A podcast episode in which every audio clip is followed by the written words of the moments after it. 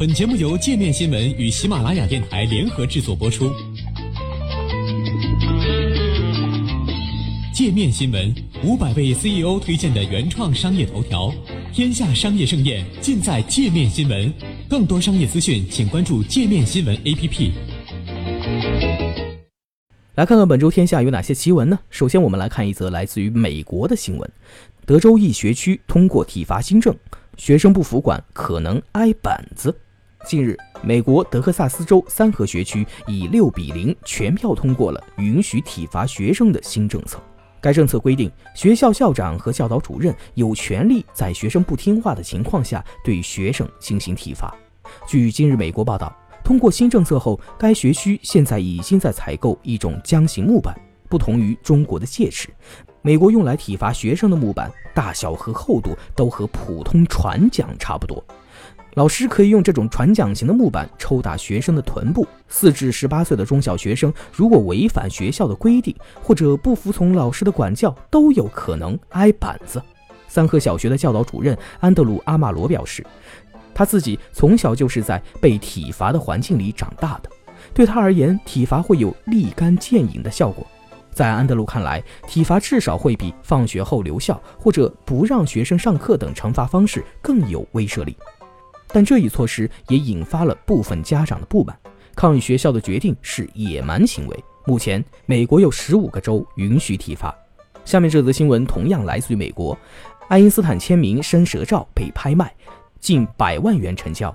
已故科学界泰斗爱因斯坦的经典伸舌照原像，上周四通过美国一家拍卖行竞投，以十二点五万美元（约八十三点九万元人民币）成交。收益将归位于耶路撒冷的希伯来大学。该照片摄于1951年3月14日，也就是爱因斯坦72岁的生日派对上。报道称，当晚爱因斯坦因为以泪的无力微笑而对镜头做出伸舌的趣怪表情，造就了这张经典相片。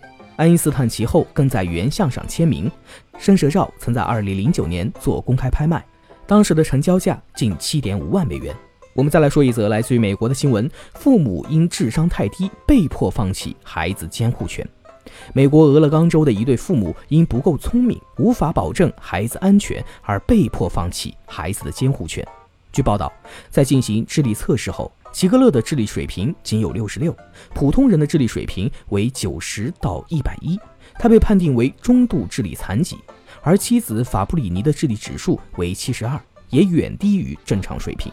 此外，他们经济条件差，无法为孩子提供基本的生活保障，因此两人被迫失去孩子的监护权，仅保留探视权。此前，一份儿童福利报告称，齐格勒一直和孩子睡在地板上，且孩子几乎从他身上翻滚下去。近日，这对智力水平低下的夫妇正打算运用法律手段来重获孩子的监护权。接下来的这则新闻来自于德国，上班遇大堵车。一男子为避堵车游泳上班。德国慕尼黑男子本亚明·达维德因上班塞车浪费时间，放弃乘车上班，改为每天游泳两公里上班。达维德的工作地点在伊萨尔河下游。游泳前，他会做好准备工作，比如先测水温、水位和水流速度，判断当天是否适合游泳。如果条件允许，他会把电脑、西装、鞋子等全放在一个防水包中。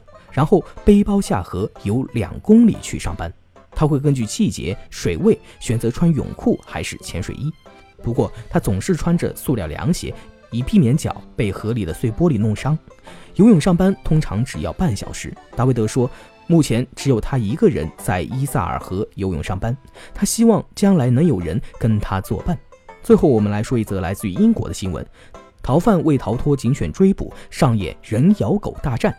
近期，英国曼彻斯特市的一名逃犯为了逃脱困境，竟疯狂地与警犬西奥展开了一场撕咬大战。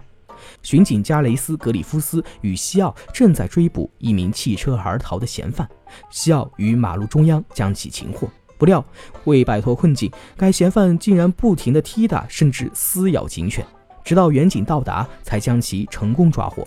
这场可怕的搏斗持续了七分钟，导致格里夫斯双唇破裂、手臂受伤，而警犬西奥的身体，包括头部在内，多处受伤。